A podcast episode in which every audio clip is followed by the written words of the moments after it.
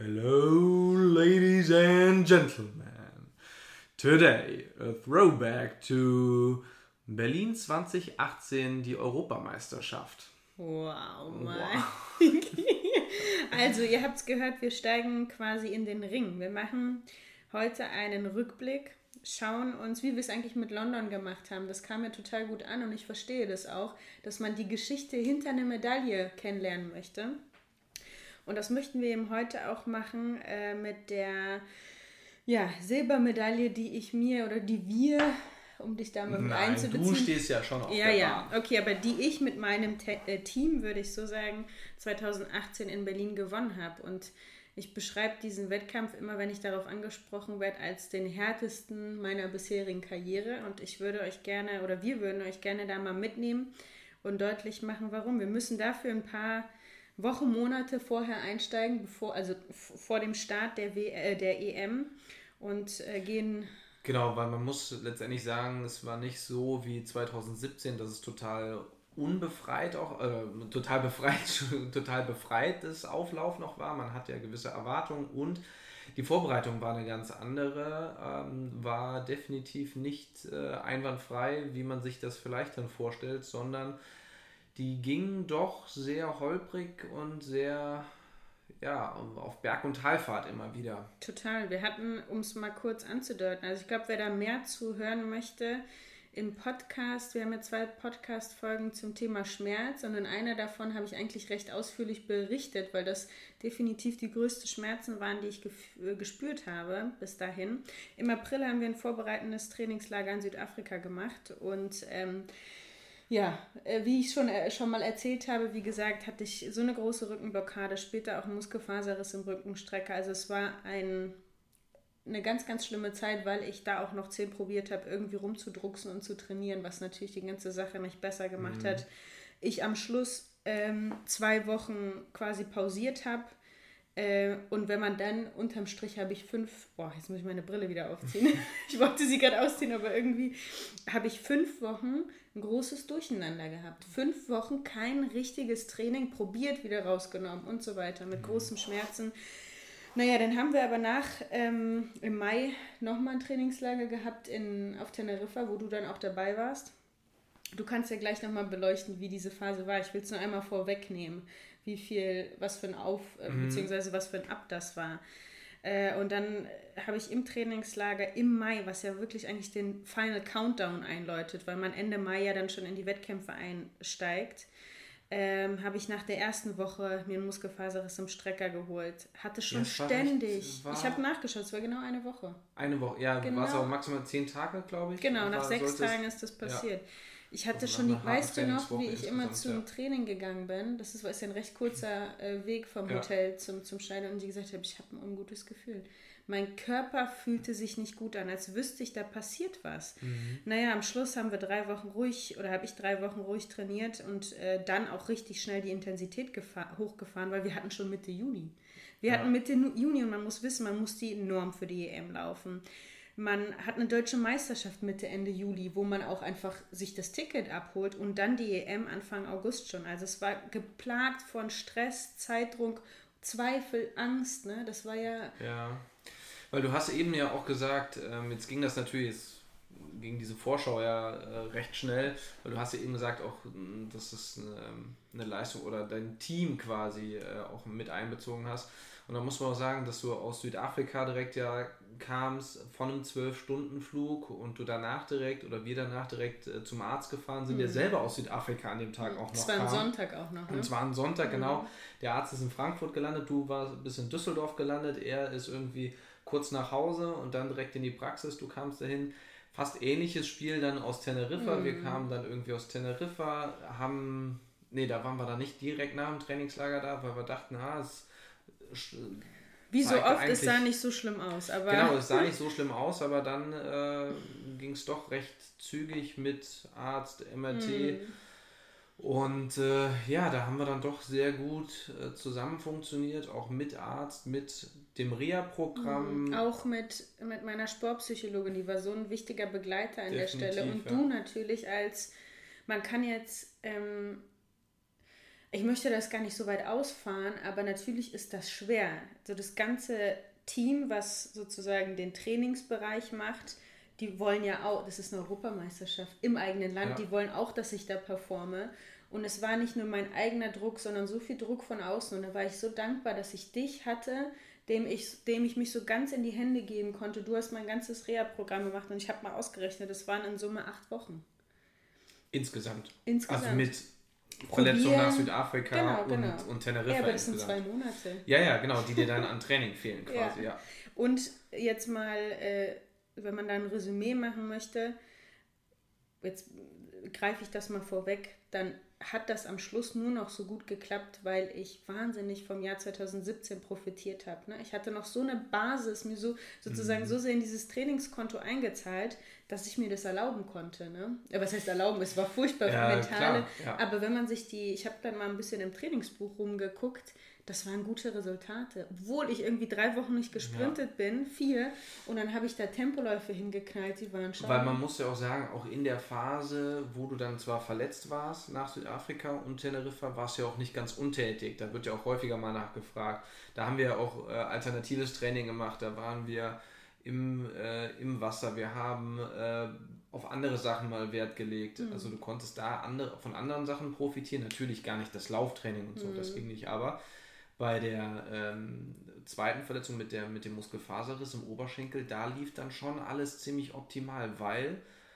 dieses Reha-Training, was wir gemacht haben, du hast, glaube ich, nach drei Wochen bist du wieder mhm. normal ins Training eingestiegen. Mhm. Und das ist für einen Muskelfaserriss nicht normal. Mhm. Also man ähm, sagt, ich referiere ja auch immer wieder ähm, oder gibt äh, eine Fortbildung und da ist ähm, Wundheilung und Regeneration ja auch ein Thema und auch mit, äh, mit äh, Muskelfaserrissen und da sagt man eigentlich, also wenn alles optimal läuft, wirklich vier, vier Wochen so bei Profisportlern und äh, das hat wirklich so gut funktioniert, dass du da tatsächlich nach drei Wochen wieder voll im Training warst. Ja, da kann man auch einfach nur ein Lob an dich und Jürgen an der Stelle, die das auch einfach und auch Gabi aus sportpsychologischer Sicht, ja. die das so krass unterstützt hat. Aber das war schon, also du musstest da ja auch mentale Unterstützung liefern. Ne? Also wie oft habe ich dann plötzlich im Training angefangen zu weinen, weil ich dachte so, ey, was mache ich hier? Ja, wie soll du, ich das schaffen? Ich weiß noch genau, du hast die ganze Zeit gesagt oh, oder dich gefragt, geht das überhaupt noch von der mm. Zeit her? Und ich so nachgerechnet, Natürlich geht das noch. Also bis zu den deutschen Meisterschaften waren irgendwie auch noch acht Wochen, weiß ich. Nein, ach Quatsch. Das Insgesamt war, von der Verletzung. Nein, zur deutschen Meisterschaft war es genau oder, ein Monat. Oder war, doch, ich habe die Intensität hochgefahren Mitte Juni und Mitte, Ende Juli war Ach die so, deutsche okay, Meisterschaft. Ich, und, Entschuldigung, okay, und dann, ich rechne nämlich von, von Verletzungszeitpunkt. Okay, wir machen, wir nerven ja. hier mit Daten. Nein, also. aber äh, letztendlich muss man sagen, es war rein rechnerisch war es immer noch möglich. Natürlich hast du dann davon profitiert, dass alles optimal im Heilungsverlauf war, mhm. äh, sodass du dann mit dem Vorschuss, den du aus 2017 mitgebracht hast, dann tatsächlich noch äh, schnell rennen konntest. Ja, ich hab, bin ja eingestiegen dann in Mannheim mit, einer 1289. Ich habe dann zwei Trainingswettkämpfe innerhalb einer westfälischen Jugendmeisterschaft gemacht. Da habe ich, wo sich viele gefreut ich haben. mich ja. bemüht, Läufe zu kriegen. Also das ist auch vielleicht mal ein kleines Ausrufezeichen, dass man auch als Athlet echt da sich auch selber was organisieren kann. Definitiv, ich wusste, ja. es gibt keine Wettkämpfe, aber das ist ich habe mich dann an unseren Vereinsmanager äh, gewandt, der hat einen Anruf getätigt und natürlich sagen die in so einer Situation, klar, so eine Athletin wollen wir unterstützen. Das war wirklich schön. Da bin ich nochmal in dem Bereich gelaufen. Ist ja auch Werbung für den Verein. Für die, naja, logisch. Ja. Ähm, und am Schluss habe ich echt ein richtig gutes Rennen in Luzern gemacht, über das ich mich selber gewundert habe mit einer 12,67. Du bist Zweite geworden, glaube ich, hinter Manning? Nein, Oder hinter der Amerikaner? Rollins. Nee, Oder die heißt nicht mehr Rollins. Wie heißen die jetzt? Doch, Brianna, Brianna Rollins, Rollins heißt sie jetzt, genau. Ja. McNeil. McNeil heißt sie jetzt. Ja, ich. ja egal. die Amis, die heiraten immer und dann haben sie plötzlich andere Namen. Ja. Ähm, nicht nur die Amis, Mikey. Ja. Äh, ja. Äh, naja, auf jeden Fall äh, dann tatsächlich nur ein Lauf in Rabatt, der gar nicht gut war im Diamond League und dann war schon die deutsche Meisterschaft. Gar nicht gut, aber trotzdem eine 80er Zeit. Trotzdem eine 80er Zeit, aber ganz furchtbares Rennen. Naja, egal, trotzdem Niveau. Ne? Und ja. dann die deutsche Meisterschaft, die entschieden hat, wer fährt am Schluss mit. Da löst du dein endgültiges Ticket und dann bin ich da einfach Meisterschaftsrekord. Ja, wobei ich glaube, die, ähm, die, das Ticket für die Europameisterschaft hast du schon vorher bekommen. Die Nominierung hast du vorher schon bekommen. Ist das so? Ja. Ähm, da gab es nämlich einen ersten Nominierungszeitraum und einen zweiten. Ah, so da hast du, wurdest du vorher schon nominiert. Und dann Nach dem Lauf ja, wahrscheinlich in Mannheim, ne? Äh, das kann sein, weil da wusstest du nämlich schon, okay, du kannst dich auch darauf äh, konzentrieren mhm. und musst dann nichts mehr irgendwie riskieren. Aber vielleicht mit dieser Leichtigkeit dann in Nürnberg ähm, Meisterschaftsrekord mit 12,69. Und ähm, ja, daran erinnern, darf ich den kurz einschieben? Ja, 12,69. Äh, und dann ging ja alles so holter oh die Gott. Polter danach, weil plötzlich stand Pete, der ähm, Presse, Pressesprecher ja. oder so von, vom DLV da und hat gesagt, ja, ZDF will aufgrund deiner Leistung, dass du irgendwie mitfliegst nach, ähm, nach Mainz ins aktuelle Sportstudio. Und ich bin gerade ins Ziel gekommen mit meinen verschwitzten Vereinsklamotten und ja. sage, darf ich denn noch ins Hotel? Nein, Nein wir müssen jetzt keine Zeit los. mehr. Genau. Da steht schon ein Flieger auf irgendeinem Feld, wir müssen jetzt los und nach Mainz fliegen. Ja. Ich dachte, das kann doch nicht wahr sein. Und dann habe ich noch Gut, aber das ist eine kleine Anekdote. Habe ich noch meine Freundin Maral, die auch beim ZDF arbeitet und eben äh, auch in Mainz wohnt. Die das ist doch wichtig, dass sie äh, beim ZDF arbeitet, weil sonst hätte sie ja gar nicht auf das Gelände gekommen. Ja. Und dann kam sie und dann sind wir mit. Äh aber weshalb sollte sie kommen, sollten wir vielleicht noch sagen weil ich natürlich gerne, auch wenn ich nicht duschen konnte, zumindest frische, frische Klamotten. Klamotten ja. Und sie und ich muss ja Nike tragen als Nike-Athletin bei so einem Auftritt. Das heißt, sie hat mir dann irgendwelche Nike-Klamotten von, von sich gegeben. Ich, also wenn ich mir jetzt die Bilder angucke, denke ich, krass, so hätte ich mich wahrscheinlich nicht angezogen. Aber ich, ich, war finde, so dankbar. So, so schlimm war es gar nicht. Nein, so schlimm war es nicht, aber ich war schon dankbar, dass, dass ich dann wenigstens äh, frische Klamotten hatte. Aber worüber wir jetzt gar nicht reden, ist am besten dann zum Schluss äh, die Aktion an der Torwand. Da wird ihr Papa wahrscheinlich immer noch äh, die Hände vor den Kopf schlagen. Oh, hoffentlich hat das keiner gesehen. Weil auch leider dafür keine Zeit war zum Üben. Zum genau, sonst hätten, ja, sonst hätte ich, äh, hätten wir natürlich, wären wir vorher mal ein paar Mal auf einen Fußballplatz gegangen. Nein, nein, das meine ich gar nicht. Aber die Gäste reisen ja vorher an, wenn sie beim aktuellen Sportstudio sind und haben die, ja, ja, haben die Möglichkeit, schon auf die Torwand zu schießen. Das hatte ich natürlich nicht. Wie kam, so. dann hat die Sendung schon angefangen. Ja. Ne? Also, naja, das war alles äh, recht aufregend. Aber dann glücklicherweise diese Entschleunigung kurz vor der, äh, kurz vor der EM in Chiembaum, dann mhm. wirklich eine Woche in Ruhe trainiert. Das, ich habe das so genossen, war mit meiner auch engen Freundin Franzi auf einem Zimmer. Ach, ich habe das habe das wirklich aufgesagt. Das ist ja so eine Energiequelle in Chiembaum. Wobei, da hat es ja auch schon so ein paar Duelle gehabt mit, mit Gregor Traber beim Halligalli. Ja, genau, kann man auch das nachgucken. Hat, ja, hat äh, Maral auch, ähm, die ja für den ZDF arbeitet, auch. Warum das du? Ihr müsst wissen, Männer trinkt gerade äh, Kaffee mit Milchschaum und sie hat keinen Löffel da und den Milchschaum, der unten an der Tasse ist, den löffelt sie gerade mit ihrem Finger und leckt ihn ab. War lecker. Ja, war lecker. Mhm. Ähm, auf jeden Fall, ähm, ja, Maral hat dann auch wieder eine, ähm, Vorberichte gemacht und äh, dann hat sie unter anderem dich und äh, Gregor geschnappt und habt gegeneinander Halligalli gespielt. Und so wenn lustig. man dich kennt und äh, mit dir schon mal Halligalli gespielt hat, ah, das kann schon eskalieren. Das kann, kann richtig eskalieren. Aber ich habe einfach Gregor abgezogen und damit hat sich diese Nein, wir hatten wirklich Spaß und ich finde auch, wenn ich mir das Video, es gibt es jetzt auch noch bei YouTube, glaube ich, wenn ich mir das angucke, dann denke ich, yo, das war die erste Möglichkeit, ein bisschen Energie zu tanken. Ne? Und diese so, Woche ja. war total wichtig, weil ich habe davor über zwei, drei Monate eigentlich nur Energie gelassen. Ich hatte nicht mehr viel. Ich hatte dann ja. die Möglichkeit, und das habe ich auch ganz bewusst genutzt, Kienbaum ist jetzt meine, ich sammle jetzt wieder und dafür Energie. ist Kienbaum ja echt gut, weil da hat man ja kaum kaum Netz, kaum Empfang, mhm. man hat kaum Eindrücke von außen. Da kann, man sich auf das, da kann man sich auf das Wesentliche einfach konzentrieren und äh, man ist wirklich dann nur da zum Trainieren und regenerieren. Mhm. ja, ich ankommt, würde auch sagen, das war eine wirklich wichtige Phase. Und dann sind wir, glaube ich, so drei Tage oder ja, drei Tage vor, vor meinem äh, EM-Start ähm, nach Berlin, Berlin, gereist, direkt von Chiembaum aus. Äh, und auch da, also ein schönes Hotel, ähm, gutes Essen. Wir haben auch da einfach so relaxed. Ich denke gerade daran, wie wir irgendwie ein oder zwei Tage vorher auf dieser Dachterrasse von irgendeinem, war das von Motel One?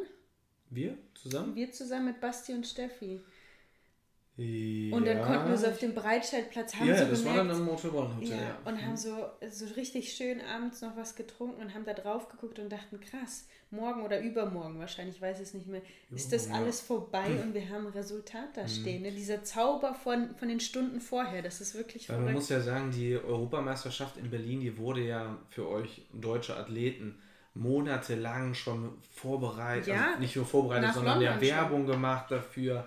Brutal viel. Ihr habt immer wieder Drehs gehabt von, ähm, äh, sag schon, von, von dem Von Helge. Ja, von äh, Helge, der ganz, ganz viel gemacht hat. Ähm, und das, ja, das war die ganze Zeit um einen herum. Mm, und dann äh, diese, diese Geschichte am Breitscheidplatz mit diesen ausgegliederten Siegerehrungen wusste man ja im Vorfeld auch nicht, wird das gut angenommen, passt das? Das so? war sogar der Klassiker, es wurde erstmal richtig kritisiert. Ja. Immer wenn was neu, wie kann man die Athleten raus aus ihrer leichter, also Stadionatmosphäre nehmen und dann, na gut, aber zu Sieger... Es ist ja ein gewisses Risiko auch dabei, ja. kommen Zuschauer oder kommen nicht und äh, zur Siegerehrung kommen wir aber dann später nochmal.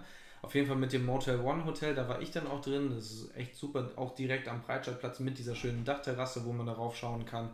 Ich bin auch ganz gemütlich, ich glaube drei Tage vorher auch dahin gefahren nach Berlin ähm, mit dem Zug und ja, es, man hat schon so eine richtig schöne toll. Vorfreude gehabt. Äh, es war einfach toll gemacht. Du hast gesehen, total. wie viel Liebe und Know-how in dieser Organisation steckt. Dass ne? da Leute Auch drin diese sind, die, blaue Bahn durch die Stadt. Genau, ne? die Leichtathletik verstehen und mhm. die Leichtathletik zu den Menschen hinbringen. Das mhm. war ja mhm. auch die Idee, in die Stadt zu integrieren.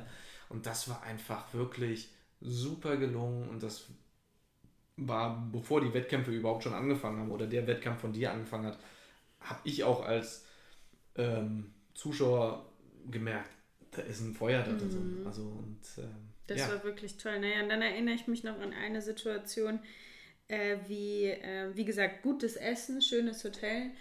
Äh, und immer Buffet natürlich, ne? Und es mhm. wird ja immer warm gehalten in diesen Behältnissen, ne? Mit so einer Paste, ja. Mit, mit so, einer, einer Brennpaste, Brennpaste genau. Drunter. Warum auch immer. Wahrscheinlich, ich, ich habe keine Ahnung. Habe ich irgendwann mal so mich ein bisschen in die Hocke begeben und habe quasi war auf Höhe von dieser Brennpaste. Ich weiß nicht mehr warum. Auf jeden Fall konnte ich dann die Aufschrift an der Seite lesen, da stand Pamfire. Und ich dachte, das ist ein fucking Zeichen. Uh, okay. Pamfire, dieses Ding hieß einfach Pamfire. Und am Schluss selektiert man und sucht ja nach Zeichen, die zeigen, es wird gut. Ne? Ja. Und für mich war das okay. Und ich habe es auch sofort abfotografiert. Vielleicht mache ich das mal in meine Story, Story dann, ja. äh, am Freitag äh, oder am Donnerstag.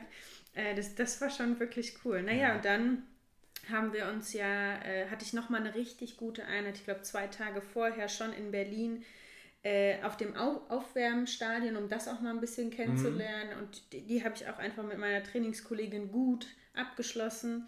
Und dann haben wir uns ja den Tag darauf ähm, das Stadion angeguckt. Mhm.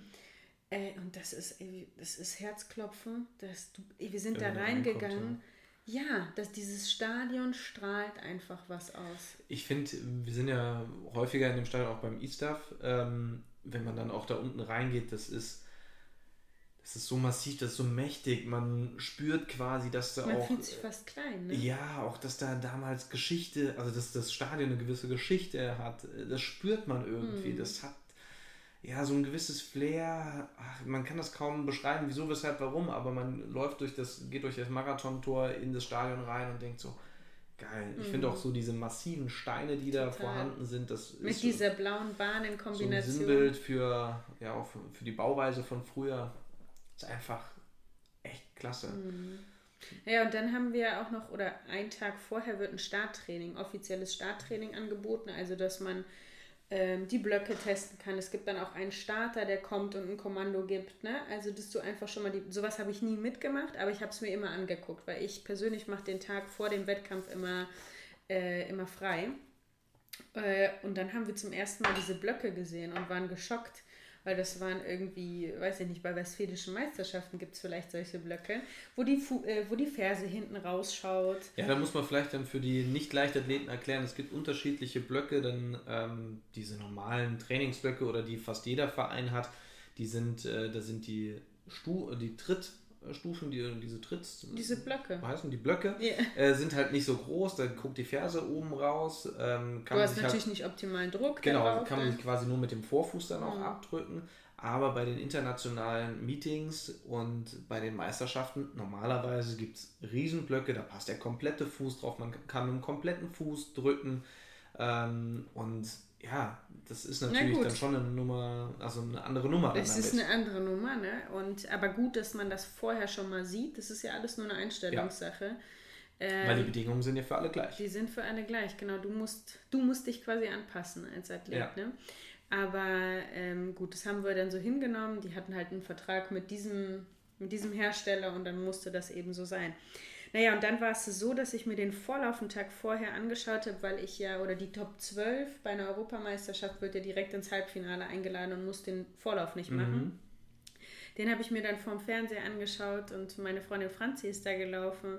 Und da kriegst du auch schon mal eine Idee von dem Wettkampf. Ne? Also ich, ich mag das immer total, wenn ein paar Disziplinen vorher schon sind mhm. und du kannst dir das erstmal einfach als ja. Außenstehender angucken. Naja, und dann war das Halbfinale, stand das Halbfinale an. Ich war ich eigentlich wäre nicht die Saison 2020 gewesen, hätte ich gesagt, ich war noch nie so aufgeregt. Leider Gottes war ich in, in diesem Jahr in der Halle, habe ich mich ja einmal echt abgeschossen mit der Nervosität. Aber egal. Mhm. Bis dahin war dieses Halbfinale an Nervosität meinerseits nicht zu übertreffen. Ich war, ich hatte ein richtig gutes Warm-up, aber diese Nervosität war einfach übermäßig. Und ich bin aber ganz froh, dass ich mittlerweile ähm, wirklich auch so ein Wissen über mich habe oder mich ganz gut einschätzen kann, dass ich wusste, ich darf jetzt nicht so viel Energie ähm, dafür geben, um diese Nervosität runterzuschrauben. So eine gewisse Selbstregulierung. Genau, auch, genau. Ich, ich nehme das jetzt hin. Und eigentlich oft in dem Moment, in dem du das schon hinnimmst, sinkt die Nervosität schon. Ab, schon. Ja. Genau, sagt das schon ab. Ne? Also ich war sehr nervös. Wir sind auch ins Stadion Raum, äh, rein ne, fürs Halbfinale und da wirst du noch nicht einzeln vorgestellt, sondern irgendwann kommst du aus dem Kolumn raus und darfst ins Stadion laufen wir sind nur ins Stadion gelaufen und die haben uns gesehen, oder mich, die deutschen mhm. Athleten, und haben angefangen zu jubeln. Und mein Herz ist mir schon fast aus der Brust gesprungen. ich dachte, krass, ich habe da noch gar nichts gemacht. Was, ja. was passiert hier? Also diese Stimmung, diese Energie in dem Stadion, dieses auch für die also klar, ich glaube, das sind auch faire Fans gewesen. Die waren nicht gegen die anderen. Aber die Deutschen haben die einfach auf, nochmal beflügelt. Ne? Ja, das war so schon der Wahnsinn. Das finde ich in jedem Land auch sein darf ja, und sein total. sollte. Und diese Stimmung, die du beschreibst, ähm, die habe ich als, als Zuschauer auch mit aufgesogen, als ich dann, ich bin dann immer mit der U-Bahn vom Breitscheidplatz zum Stadion gefahren, bin aus der U-Bahn-Haltestelle raus und dann geht man so eine Straße hoch Richtung, Richtung Olympiastadion, da wo auch die Parkplätze sind. Und man merkt einfach so davor, oh, jetzt mhm. passiert Hier sowas. passiert auch was. Ja, ne? definitiv. Und mhm. dieses Stadion, ich kriege gerade äh, Gänsehaut, uh, richtig Gänsehaut, äh, wenn man diese zwei Säulen dann sieht, das ist ja das Sinnbild auch der, ähm, des Olympiastadions.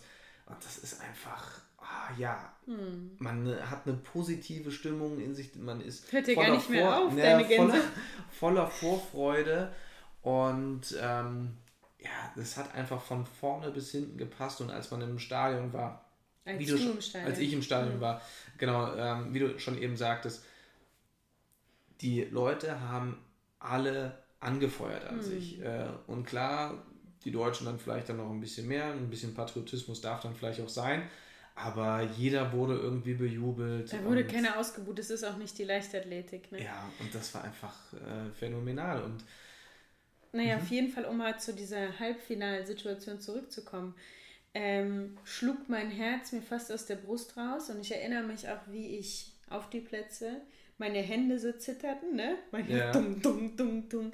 Aber ich war da, ne? Also ich wusste, ich bin nervös, aber ich bin jetzt bereit, das hinter mich zu bringen. Das klingt so schlimm, aber so war es. Ich wusste, ich habe so viel Energie im Vorfeld verloren. Und ich habe jetzt eine Woche gehabt in Chiembaum, wo ich das erste Mal ein bisschen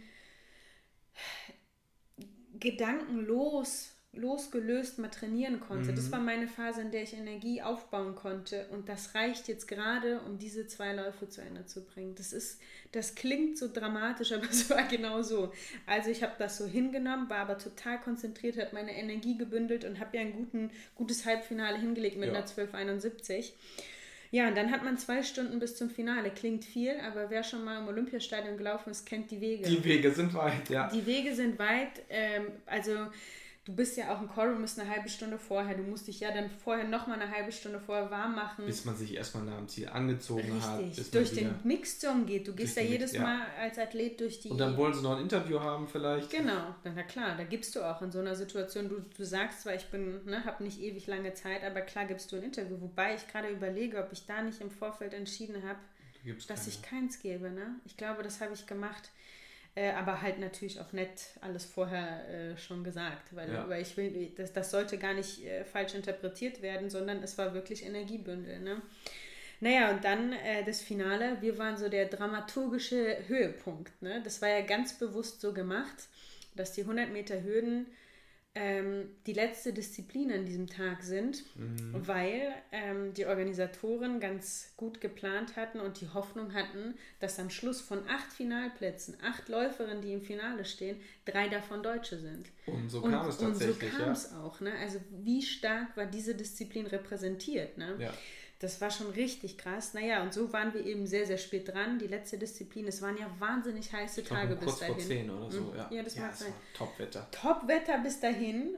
Und dann hast du gemerkt, ui, ui, ui, hier zieht sich was zu. Also es war auch krass windig beim Warm-up. Es war, es war ein guter Warm-up, aber du hast schon beobachtet, irgendwas passiert hier gerade. Ja. Ähm, Und die Zuschauer, die durch das Marathontor äh, schauen konnten, haben auch gesehen, da hinten brodelt sich was zusammen. Da kam schon eine, eine richtig dunkle Wolke aufs Olympiastadion zu. Der äh, Sprecher hat dann auch schon gesagt, dass die Leute, dass eine Gewitterwarnung rausgegeben worden ist, dass die Leute erstmal im Stadion noch bleiben sollen, nicht direkt rauslaufen äh, laufen sollen. Und ähm, Ja, das aus deiner Sicht und aus meiner Ja. Sicht.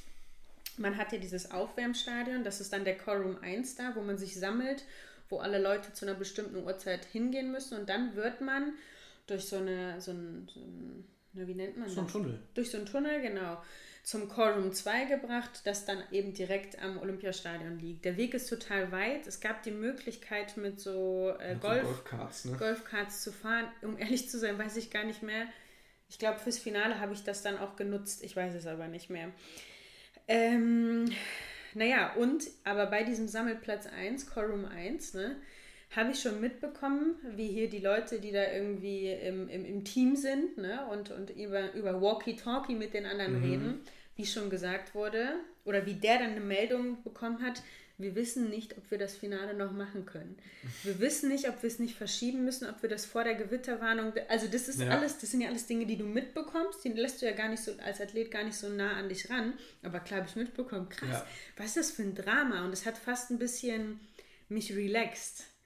Dass, dass Okay. da jetzt irgendwie sowas, weil ich glaube, weil ich auf mich vertrauen kann, dass ich mit sowas umgehen kann. Vielleicht ist es das, dass ich dachte, doch, ich bin, das ist jetzt, ich bin da so stabil und das Drama Ja, jetzt du auch hast jetzt als. Athletin, als erfahrenere Athletin, hast du ja doch schon auch einiges mitgemacht, Mhm. äh, was so Starts angeht, was äh, Fehlstarts angeht, Mhm. was, was auch Wetter angeht.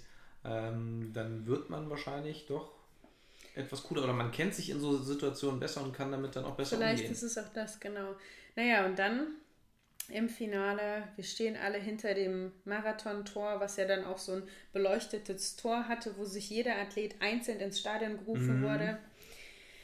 Äh, und ich finde, wenn ich diese Bilder sehe, Da warst du nicht so cool wie sonst. war ich nicht so cool wie sonst. Das war, glaube ich, so das maximale Energiezusammenhalten, was ich hatte. Mhm. Also es war, ich will nur noch das. Ich habe gar nicht mehr gesehen, wo ich bin, was ich mache. Ich wollte jetzt einfach nur noch das hinter mich bringen und ne, ins Ziel laufen. Ja. Und dann hatten, standen wir am, am Start, da steht man ja meistens noch ein paar Sekündchen, Minuten. Und ich habe schon gedacht, boah, wir haben eine richtige Brise von vorne bekommen. Ja, man kennt das ja auch, wenn, der, wenn sich so ein Gewitter aufbraut oder Ja. so. Davor spielt der Wind verrückt, es gibt so ein paar Böen. Mhm. Ja. Und so war es dann tatsächlich auch Total, ne? Also das nimmst du natürlich auch wahr und man kann, man kann sagen, für Flachsprinter ist das nicht so relevant, ne? ob der, Mhm. klar, es ist schön, wenn der äh, Wind von hinten kommt, aber bei uns ist es ja wirklich so, dass wenn zu viel von hinten kommt, schiebt es dich viel zu dicht an die Hürden ran. Ne? Ja. Und wenn der richtig von vorne kommt, schiebt er dich so weit weg von den Hürden, dass du fast springen musst. Mhm. Also der Wind ist bei uns schon ähm, irgendwie Weil ihr aus springt ja nicht über die Hürden, sondern ihr lauft. Da kriegst du ja jedes Mal die Pimpernellen, wenn du dann, wenn jemand sagt, ja, ihr springt ja über die Hürden. Ja, bei einigen höre ich dann drü- drüber hinweg, wo ich denke, ach komm, ist nicht wichtig. Aber in der Bei Regel. wem? Ach, weiß ich, warum lachst du? Wo war das denn neulich? Nee, keine Ahnung. Ich glaube, das hat mein Papa mal gesagt. Ach so. Ach nee, ich, ich gucke dann schon, wenn, ich will ja auch nicht kein Klugscheißer sein. Ne? Wenn es Ja. wirklich relevant ist, dann korrigiere ich es. Ähm, naja, auf jeden Fall habe ich echt gemerkt, wir haben so einen krassen Gegenwind jetzt. Und dann gehst du ja schon mit der Einstellung, ich drücke richtig, also ich gehe richtig auf die Hürde drauf. Ich muss da jetzt richtig gegendrücken. Naja, und in meiner Erinnerung an dieses Finale, Schuss, der Wind drückt uns so ins Gesicht. Also wir sind, glaube ich, die, also ich musste die ersten drei Hürden richtig arbeiten und plötzlich drehte der Wind und gab uns so eine Böe von hinten. Hat uns also voll nah an die Hürden gedrückt. Also das heißt, ich hatte schon ein Problem, ich wurde wahnsinnig nah an die Hürden gedrückt. Und dann, das muss man ja auch sagen, war ich eigentlich im 1 zu 1 Kampf mit Cindy. Weil ihr wart ja direkt Wir nebeneinander waren von den direkt Bahnen her. nebeneinander, genau neben mir, weiß ich, da habe ich jetzt keine, keine Konkurrentin gespürt. Cindy hatte auch keine direkte Konkurrentin auf der anderen Seite und erst die Bahn weiter war Elvira Herrmann, die ja am Schluss gewonnen hat ähm, aus Weißrussland. Äh, das heißt, wir waren wirklich 100 Meter lang im direkten Duell. Ja. Wir haben beide irgendwie mit dem Wind gekämpft und miteinander, weil das macht was, das macht was aus. Am Schluss. gegeneinander. Hm, Bitte? Gegeneinander eher. Ihr habt nicht miteinander. Habe ich miteinander Ja. gesagt? nein, das nicht. In der Sinne nein. Ja. Ähm, naja, und glücklicherweise ähm, bin ich da als Zweite ins Ziel gekommen und habe einfach einen Schrei losgelassen. Ich, äh, hast du mich schreien gesehen ja, natürlich. Ja. Auf den Aufnahmen danach. auf den Aufnahmen? Aber hast du es auch live gesehen, was das für Nein, komische ich- Schreie waren? Nein, ich ähm, schaue ja immer, versuche immer so auf achte, neunte Hürde zu kommen, damit ich dann die Ziellinie auch immer ganz gut sehe. Und da war es, da war ich dann auch im Olympiastadion ungefähr, ich glaube auf der neunten Höhe, äh, neunten Hürde. Und ähm, da habe ich ja dann keinen Blick auf dein Gesicht und das geht ja alles so schnell, da gucke ich dann auch nicht mehr. Und als ich gesehen habe, dass du Zweite wurdest, ähm, ja, oder Zweite warst, das war für mich so ein Ballastabfallen. Ich habe gar nicht, klar, man hat so ein bisschen geliebäugelt, natürlich auch mit so einer Goldmedaille, ganz klar. Von den Vorleistungen her ähm, hätte das auch sein können, Mhm. aber mit der ganzen Vorgeschichte in dem Jahr, Ja. was so viel Kraft gekostet hat, war das einfach, okay, sie hat es geschafft. Mhm. Ähm, sie hat es einfach auf den Punkt gebracht, dass sie eine Medaille gewinnt am Tag X, wieder es dann, ja, wo es, wo es dann zählt und mir, mir ist nicht kalt, ähm, wo es dann zählt und deswegen, das war einfach Erleichterung pur, das war nicht diese Emotionen wie in London. Ja, gut, das ist auch Ähm, nicht zu wiederholen. Das war, ja. genau, das war einfach Wahnsinn, aber das war einfach so eine krasse Erleichterung und dann bin ich ja auch nach dem, äh, äh, nach dem Lauf ja auch direkt wieder runtergelaufen, ähm, obwohl das tatsächlich ein bisschen schwieriger war als in London, Mhm. weil äh, die Kontrollen in Berlin waren da deutlich strenger. Ähm, ich, weil im Zielbereich waren dann die ganzen Fotografen und der Security-Mann, der hat mich da nicht durchgelassen. Der, Nein. Wirklich. Ich bin ja mit vollem Speed dann runter, habe mich aber nicht durchgelassen. Ja gut, dann bin ich einmal um so eine kleine Absperrung rum und von der anderen Seite dann rein. Ähm, Du da bist bin halt ein ich, Fuchs. Da bin ich ja ganz dreist. Ja. Ja, und dann ähm, habe ich dich dann unten auch schon gesehen. Auf jeden Fall habe ich im Ziel geschrien direkt diesen, diesen Schrei losgelassen und danach diese wunderbare Ehrenrunde, wo ich fast, ich, ich darf mich da, oh, Ja. ich darf mich da gar nicht so sehr reindenken, weil die so krass emotional war.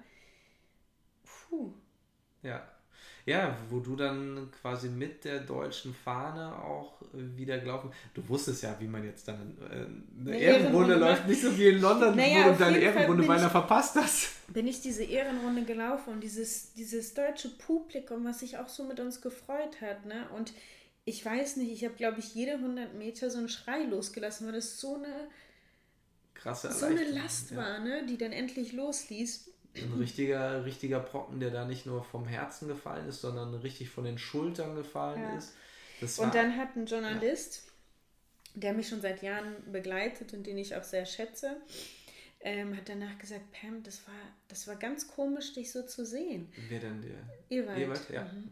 Weil so, so also ich habe dich noch nie so schreien sehen. Habe ich gesagt, ja, das war so eine Ausnahmesituation in mir. Ja, Ich habe einfach geschrien. ja. Also es ist völlig verrückt. Also auf jeden Fall Bef Befreiung pur. Krass, ich bin da voll in den Emotionen ja wieder drin. ich würde es auch gerne einfach mal, ne, man muss sich das mal vorstellen, da sind, ich weiß nicht, 60.000 Leute drin. Ich weiß es nicht. Es waren, glaube ich, an dem Tag war es nicht ganz voll, es waren bestimmt so aber 50.000 oder so. ähm, die dir dann wirklich einfach zujubeln. Mhm. Ähm, man steht da unten als, ich sag mal, kleiner Mensch so, Mhm. fühlt sich da unten ganz klein, aber die Leute jubeln einem zu und Und es ist ja so eine Riesenmenge. Das heißt, du kannst gar nicht die Gesichter sehen. Und manchmal bleibt dein Gesicht, in, äh, dein, dein Blick Dein in Blick irgendeinem irgendwo, ja. Gesicht hängen und du siehst, was für eine Freude der hat und wie der sich mit dir freut. Ja. Das ist so krass. Und ab und zu mal siehst du dann Gesichter, die du kennst, was natürlich noch krasser ist. Ne? Ja. Also, ja. wen hast du denn da gesehen? Ach, vom DLV habe ich ein paar so. gesehen. Ähm, ich glaube auch aus Baunatal welche. Also ich habe schon auf der Runde ein paar, äh, paar gesehen. Das, war, das ist schon, also das Ja. ist so eine krasse Erinnerung. Naja, und dann beginnt der Rummel. Ja, der- Und dann beginnt, das ist, weiß ich nicht, wie viel Uhr kamen wir ins Ziel? 22 Uhr, ich weiß es nicht. Und dann zwei Tage lang. ja. Ähm, Das ist nicht Ist so, Programm. wie man sich das vielleicht denkt, man, dass man ja wirklich das auch richtig auslassen kann und äh, das sacken lassen kann, sondern erstmal im Stadion beginnt ja dann schon so ein Interviewmarathon Mhm. in der Mixzone, wo jeder irgendwie auf vielleicht noch verschiedenen Sprachen auch ein Interview haben möchte. Hast du da eigentlich auch ein polnisches Interview? Mhm. Nee, da habe ich mich ja, nach London habe ich mich ja dazu entschieden, sowas nicht mitzumachen. habe auf Englisch gesprochen.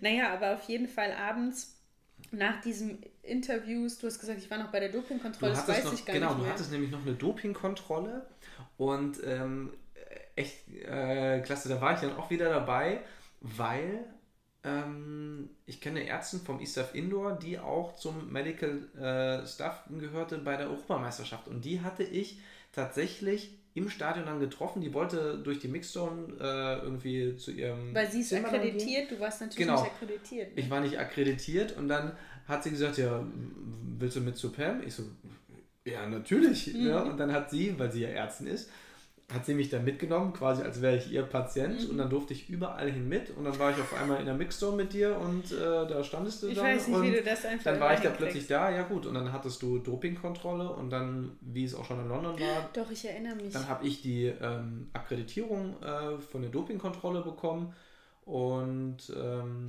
Naja. konnte dann dich dann begleiten bei der Dopingkontrolle, also bis vor das Zimmer nicht ja. beim Pinkeln und beim Blutabnehmen, aber ähm, ja, und dann Mhm. äh, Naja, und dann sind wir abends, ich weiß nicht mehr, wie das sich nannte, sowas wie ein deutsches Haus, wo alle ja, wirklich Deu und deutsche Politik, also ne, so die, Sport, die, Die Sportpolitik, die Sponsoren, deutsche Sporthilfe. die deutsche, so. alle waren ja. da und ich verstehe das, dass die auch die Erfolge feiern wollen, weil dieser Erfolg wäre auch nicht passiert, wenn ich nicht auf dem Weg dahin unterstützt werden Ja. würde. Ne? Das heißt, ich finde das, ich kann das total nachempfinden und ich, mir ist das auch wichtig, dass sie da ähm, ein Teil von sind und mitfeiern. Ne? Aber du bist eigentlich schon, dieser letzte Schrei, den ich da im Stadion losgelassen habe, da war, ich war leer danach. Mhm. Naja, und dann habe ich mich da noch ein bisschen mit einer riesen Sektflasche feiern lassen, ein paar Interviews, Fotos, Ja. Es Smalltalk. ist natürlich da auch so ein bisschen damit schmücken dann, Ähm, ja. ähm, muss man natürlich auch sagen. Aber es ist natürlich auch nett gemeint, klar. Naja, ähm, und wie gesagt, wenn du Geldgeber da hast, dann möchtest du denen du auch zeigen, eine hey, genau, gegenüber, ja. total. Naja, und dann, Aber da waren wir tatsächlich bis zwölf, halb eins. Okay, ich habe da nämlich auch noch ein, Siegerbierchen bekommen, von daher ganz so schlimm war es dann ja, nicht. ja, ich glaube auch. Schlecht ging es oder zwei oder drei.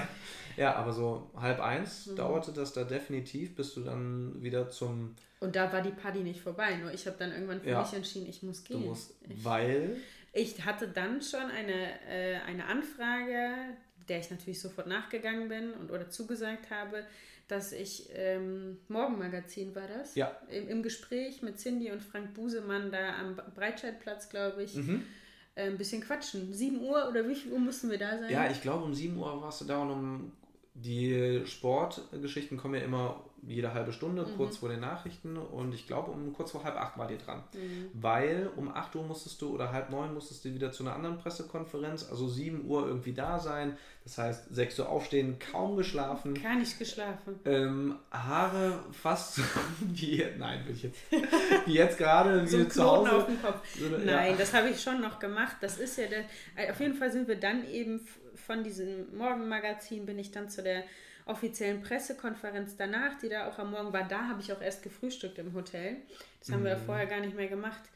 Ähm, und da eben noch eine Pressekonferenz gegeben und es ist so verrückt. Du bist, also ich war so leer und so kaputt, aber dann ist die Kamera an, du kriegst ein Mikrofon und du funktionierst irgendwie. Ja, für die ne? paar Minuten, die man. Kannst du das zusammennehmen noch, ne? Ja, dann reißt man sich quasi zusammen. Man weiß, okay, das sehen jetzt auch ein paar Leute. Man reißt sich dann zusammen, Kamera aus und dann fällt nochmal so eine gewisse Last nochmal ab und man kann sich dann nochmal mhm. neu sammeln. Mhm. Aber, äh, Na gut, das aber geht dann ging es weiter, ne? Genau, weil ich wollte gerade sagen, ne, Morgenmagazin, dann die Pressekonferenz, dann war... Warte kurz, lass mich überlegen. Dann bin ich schnell zum Friseur weil abends die Siegerehrung war. Und ich dachte so, scheiße, ich kenne hier natürlich in Berlin keinen Friseur. Gut, wo geht man hin? Udo Walz, ne?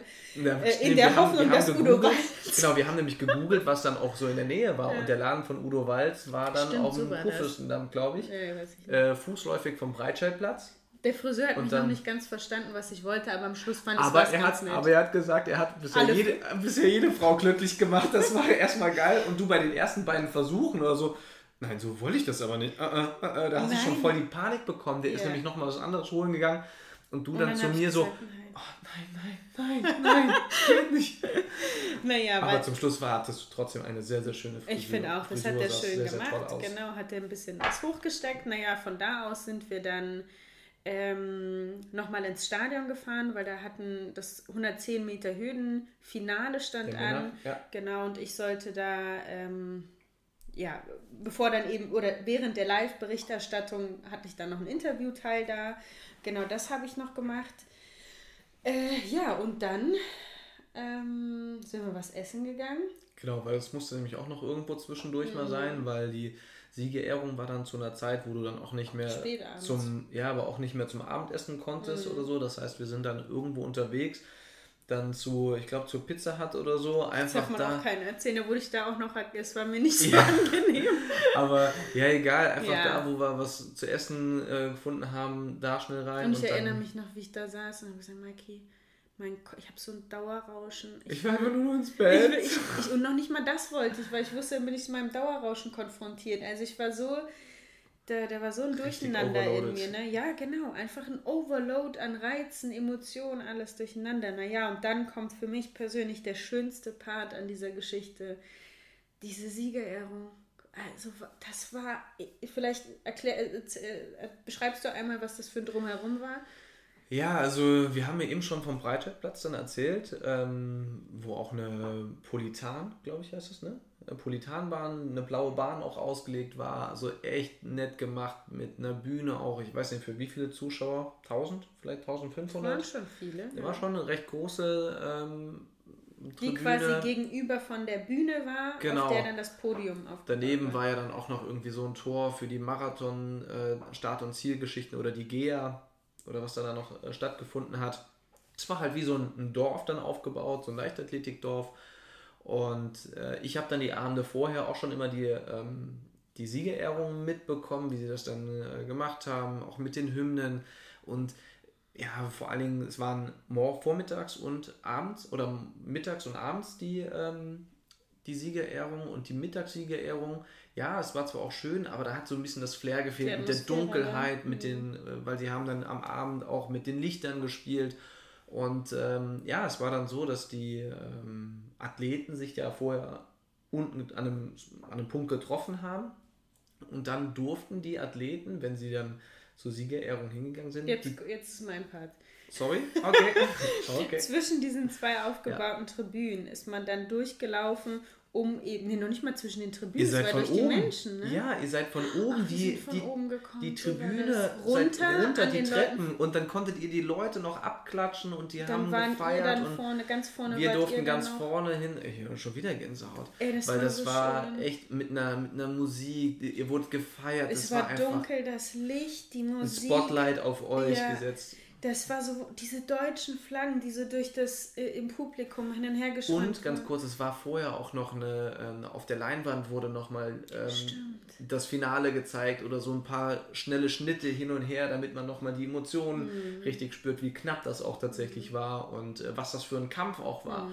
Und ja, dann ja, kamen die rein wie die gefeierten Gladiatoren ja, und dann auf der äh, Bühne oben. Das auf der Bühne hatten wir dann die Möglichkeit, was ja eigentlich auch bei einer Siegerehrung nicht der Fall ist, dass du interviewt wirst, dass du die Möglichkeit das vor, der, vor der Medaillenübergabe? Das weiß ich nicht mehr. Ja. Ähm, aber dass du die Möglichkeit hast zu sagen, was du gerade fühlst. Ich glaube, das, war, war nämlich so danach. Ja. Weil erstmal, ähm, glaube ich, war nämlich die Siegerehrung an sich, wo man die Medaille bekommen hat und ähm, äh, wir haben ja auch das Video, wir haben ein Video davon, was deine Schwester, glaube ich, gemacht mhm. hat.